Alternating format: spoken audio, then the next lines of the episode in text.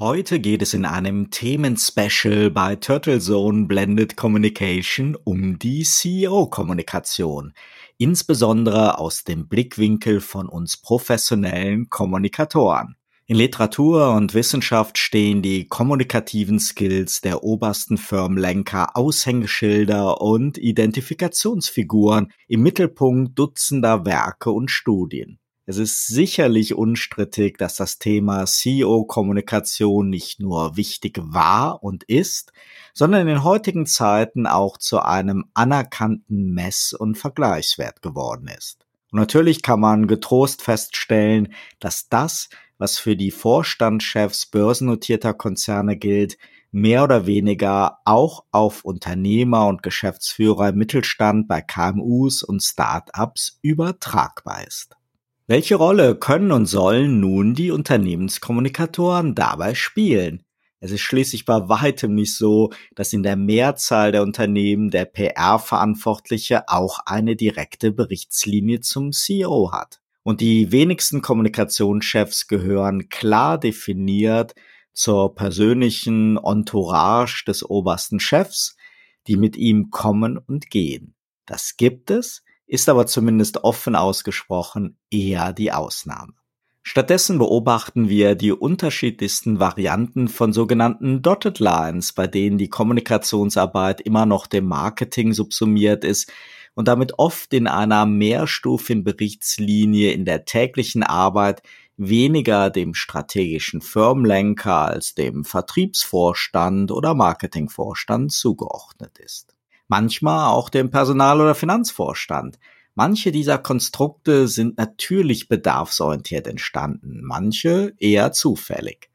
Sicherlich gibt es auch dabei einen regelmäßigen Kontakt zum CEO, aber die Entscheidung, dass die Unternehmenskommunikation keine Chefsache ist, dass der Vorstandsvorsitzende zwar durchaus in Entscheidungsprozesse eingebunden ist und sich situativ, zum Beispiel in Fällen von Krisen oder Merger-Kommunikation, gerne mal temporär in den Driver-Seat setzt. Ansonsten aber die Unternehmenssprecherin oder den Unternehmenssprecher nicht zum engsten Kreis der direkten Berichtslinien beruft, hat in letzter Konsequenz doch immer auch einen nachhaltigen Einfluss auf die CEO-Kommunikation. Dies stelle ich zumindest einmal als These zu Beginn dieser Podcast-Episode in den Raum.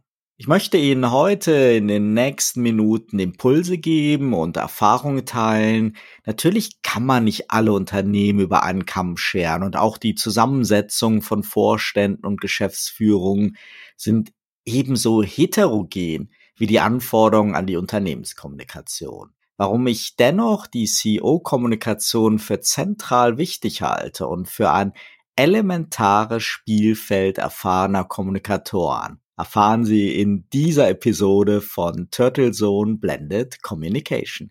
Bleiben Sie also unbedingt dran. Die nächsten Minuten werden spannend.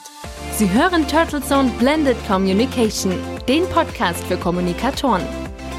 Mit Oliver Schwarz und spannenden Gästen. Schön, dass Sie wieder bei Turtle Zone Blended Communication mit dabei sind. Heute geht es in einem Themenspecial um die CEO-Kommunikation. CEO steht hier einmal stellvertretend für Vorstandsvorsitzende, die Hauptgeschäftsführerin oder den Hauptgeschäftsführer, die Unternehmerin oder den Unternehmer. Bei allem Bestreben um flache Hierarchien und einen partnerschaftlichen Umgang im Management gibt es im Wahrnehmen der Mitarbeiter, des Marktes und der Geschäftspartner sowie der Medien doch fast ausnahmslos den oder die CEO oder zumindest die Rolle des Primus inter pares. Ein Blick in die Politik und die Bundespressekonferenz verdeutlicht zum Einstieg ganz gut, wie wichtig die Kommunikation runtergebrochen auf einzelne Ressortverantwortliche ist und warum es dennoch im Kontext der Richtlinienkompetenz der Bundeskanzlerin oder des Bundeskanzlers als härteste Währung gilt, was ein Regierungssprecher als Sichtweise aus dem Kanzleramt verkündet. Die letzten elf Jahre hat unser Kollege Regierungssprecher Steffen Seibert weitaus häufiger von der Sicht der Kanzlerin als von der Sicht der Bundesregierung gesprochen. Seine Loyalität gehört der Regierungschefin, mit deren Auszug aus dem Kanzleramt auch er das Bundespresseamt demnächst verlassen wird. Ich bringe dieses Beispiel nicht, um die Politik als Vorbild oder Blaupause für die Wirtschaft einzusetzen, sondern um deutlich zu machen, warum eine klare, verständliche und belastbare CEO-Kommunikation so wichtig ist. Wie die Journalistenkollegen in der Bundespressekonferenz interessieren sich auch ihre Mitarbeiter und Führungskräfte, ihre Geschäftspartner und der Markt für die Strategie und Vision der Führungsspitze. Repräsentiert durch den oder die CEO. Wie auch in der Bundesregierung arbeiten in einem Vorstand oder einer Geschäftsführung mehrere Menschen an dieser Linie. Sie haben unterschiedliche Blickwinkel und Erfahrungen, sie brainstormen und diskutieren und sie finden Kompromisse. Nicht selten kommt dem CEO aber so eine Moderationsrolle zu und er stellt dann die Weichen für Entscheidungen. Anders als in der Politik wird eventueller Streit in den Führungsetagen unserer Unternehmen ungerne öffentlich gemacht und gilt natürlich als Schwäche. Das Idealbild eines erfolgreichen Unternehmens ist geprägt von Strategie und Führung, von einem Team, das an einem Strang zieht, gemeinsam langfristig durch dick und dünn geht. Und das repräsentiert am besten ein CEO als oberste Botschafterin oder oberster Botschafter eines Unternehmens, nach außen wie nach innen. Immer mehr Vorstandschefs stellen sich in Social-Media-Zeiten die Frage nach der eigenen Sichtbarkeit. Sollen sie primär im Namen des Unternehmens auftreten oder daneben selber als Manager Marke wahrgenommen werden? Chancen und Risiken liegen da natürlich nah beieinander und die bekannten Beispiele und Abstufungen sind varianten und facettenreich. Unstrittig sollte aber sein, dass ein CEO sehr wertvoll zur Reputation eines Unternehmens und zur Vermittlung des Unternehmensbilds beitragen kann. Der Umkehrfall ist natürlich leider auch denkbar. Und wir Kommunikatoren wissen, dass man an diesem Unternehmensbild, an dieser klaren, verständlichen und überzeugenden Botschaft kontinuierlich arbeiten muss. Wie für alle Kommunikationsmaßnahmen und Channels gilt, dass man nicht nur opportunistisch kommunizieren sollte, dann, wenn man gerade Aufmerksamkeit wünscht. Die Entscheidung eines CEOs, regelmäßig Sichtbarkeit zu suchen, über die Repräsentierung des Unternehmens hinaus, ist für sie oder ihn eine sehr, sehr weitreichende Entscheidung. Die Messlatte für ein professionelles Bespielen von sozialen Plattformen und für die gewinnbringende Ausbalancierung zwischen der Personenmarke und den Unternehmensinteressen liegt hoch. Ein Fall für Kommunikationsprofis. Ein Fall für uns Kommunikatoren, als Coach, als Sparringspartner, als Vertrauter oder Vertraute. Und damit sind wir wieder bei meinen Eingangsgedanken zur Rolle der PR-Verantwortlichen und zur Organisationskultur. Gleich geht's weiter mit unserem Themenspecial CEO-Kommunikation nach einem kurzen Sponsorenhinweis. Dieser Podcast wird Ihnen präsentiert von Visual Communications Experts. Wir bringen Sie auf Sendung. Video, Livestreaming, Webinare und Podcasts. Ihre Experten für Audio und Video in der Unternehmenskommunikation. Weitere Informationen unter www.visual-communications-experts.com. Und wir sind wieder zurück bei Turtlezone Blended Communication und dem Thema CEO-Kommunikation. In der internen Kommunikation beobachten wir schon am längsten, dass Vorstandschefs und Geschäftsführerinnen und Geschäftsführer den direkten Draht zu den Mitarbeiterinnen und Mitarbeitern suchen. Konzeptionell werden sie dabei meist von ihren Kommunikationsabteilungen unterstützt. Immer häufiger beobachten Kommunikatoren aber auch eine Art Abnabelung oder Emanzipation der CEOs von ihren PR-Verantwortlichen. Dies hat oft ganz pragmatische Gründe, man will schnell, flexibel und authentisch kommunizieren, das ist auch durchaus richtig und gut so, und hier sind wir wieder bei der Organisationsstruktur. Gehört die Leiterin oder der Leiter der Unternehmenskommunikation zum engsten Team des CEOs? Ist man regelmäßig zusammen unterwegs und hat tägliche Telefonate oder Joe Fixes?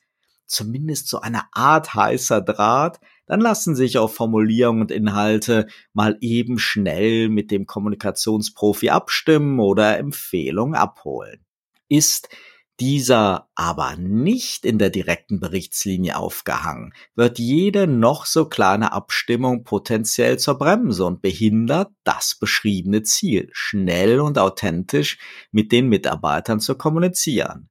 Dies gilt natürlich umso mehr auch für die externe CEO-Kommunikation. Und die kann wirklich vielfältig sein. Beispiele sind Engagements in Verbänden, gesellschaftliche und politische Aktivitäten, Ehrenämter für gemeinnützige Organisationen oder eine Vordenkerrolle für den technologischen und gesellschaftlichen Wandel, für Social Responsibility und Diversität, um nur einige wenige zu nennen. Oder seien es Anstrengungen für die Repräsentanz gegenüber politischen Entscheidungsträgern. Alle diese Beispiele stehen auch für einen hohen Kommunikationsbedarf, verbunden mit gewünschter Sichtbarkeit und gleichzeitig mit dem Risiko, dass ein kommunikativer Fehltritt schon reicht, um auch negativ auf das Unternehmen zurückzufallen. Man braucht nicht viel Fantasie, um sich vorzustellen, dass hier regelmäßig ein kommunikativer Sparringspartner, Berater und Vertrauter sehr, sehr wertvoll sein kann. Jetzt kann eine Vorstandsvorsitzende oder ein Vorstandsvorsitzender natürlich darauf verzichten, sicher keine gute Idee, oder sich eine Parallelstruktur aufbauen und zum Beispiel die Dienste einer spezialisierten Agentur in Anspruch nehmen. Damit sind aber Reibungsverluste und Abstimmungsprobleme mit den hauseigenen Kommunikatoren nicht immer auszuschließen. Zugegeben, ich habe das gerade ein wenig zugespitzt und möchte hier auch nicht die Berechtigung und den Mehrwert der Beauftragung externer Spezialisten oder Agenturen in Frage stellen. Auch ich berate regelmäßig CEOs und entwickle mit ihnen Kommunikationsstrategien. In meiner Karriere als kommunikationsverantwortlicher Manager habe ich aber vor allem immer wieder sehr eng und vertrauensvoll in direkter Berichtslinie mit Vorstandsvorsitzenden, Geschäftsführern und Unternehmern zusammengearbeitet. Und diese intensiven Erfahrungen gönne ich nicht nur allen engagierten Kommunikatorinnen und Kommunikatoren, sondern bestärken mich in der Überzeugung, dass die CEO-Kommunikation am besten in einem sehr engen Tandem erfolgt. Wie auch immer, das in der individuellen Praxis in Ihrem Unternehmen aussieht. Es gibt durchaus natürlich auch kritische Stimmen, die Vorstandschefs im Rampenlicht und eine CEO-Kommunikation jenseits der primären Unternehmensthemen als modischen Ego-Trip einschätzen und aus Unternehmenssicht mehr Risiken als Chancen sehen. Das sollte man respektieren und nicht einfach so beiseite wischen. Und je nach Branche und Unternehmen mag es gute Gründe dafür geben, eine Kommunikationsabteilung statt als Vorstandsstab sehr vertriebsnah aufzustellen oder mit Marketingstrukturen zu verzahnen. Und selbstverständlich haben alle Vorstandsressorts und Bereiche eines Unternehmens berechtigtes Interesse an einer performanten kommunikativen Unterstützung durch die PR-Abteilung. Mein Rat ist es, die Vorteile eines öffentlich präsenten CEOs für die Reputation des Unternehmens als große Chance zu sehen und sich einmal so die prominenten Beispiele anzuschauen. Von DAX-Vorständen wie Tim Höttges und Herbert Dies kann man auch als Mittelständler einiges antizipieren. Denn es geht eben genau nicht um einen Promi-Status des obersten Unternehmensrepräsentanten, sondern um die Rolle des CEOs für die Unternehmenskommunikation, die Rolle der Kommunikatoren für den CEO und die Etablierung neuer zusätzlicher sozialer Channels und Medien, die halt mit Menschen und Meinungen funktionieren und nicht wie das digitale Abbild eines Geschäftsberichts. Wie sehen Ihre Pläne und Erfahrungen aus? Ihr Feedback und Ihre Fragen, Meinungen und Anregungen sind herzlich willkommen. Ich freue mich sehr darauf. Ob als E-Mail oder Sprachnachricht, alle Kontaktdaten dazu finden Sie in der Mediathek. Liebe Podcast-Freunde, seien Sie auch bei der nächsten Episode von Turtle Zone Blended Communication wieder mit dabei. Abonnieren Sie uns auf Ihrer Lieblingsplattform und empfehlen Sie diese Talkreihe für Kommunikatoren gerne weiter. Sicherlich haben Sie es gehört, auch diese Woche war meine Stimme noch etwas belegt, meine Nase noch etwas zu, halt die typischen Auswirkungen einer ersten Grippe in diesem Herbst. Dennoch freue ich mich sehr auf ein baldiges Wiederhören, schon nächste Woche Donnerstag, Ihr Oliver Schwarz. Turtle Zone Blended Communication, der Podcast für Kommunikatoren mit Oliver Schwarz. Auf allen Podcast-Plattformen und auf turtlezone.de. Eine Produktion von Turtle Media aus dem Podcast-Studio in Ettlingen bei Karlsruhe.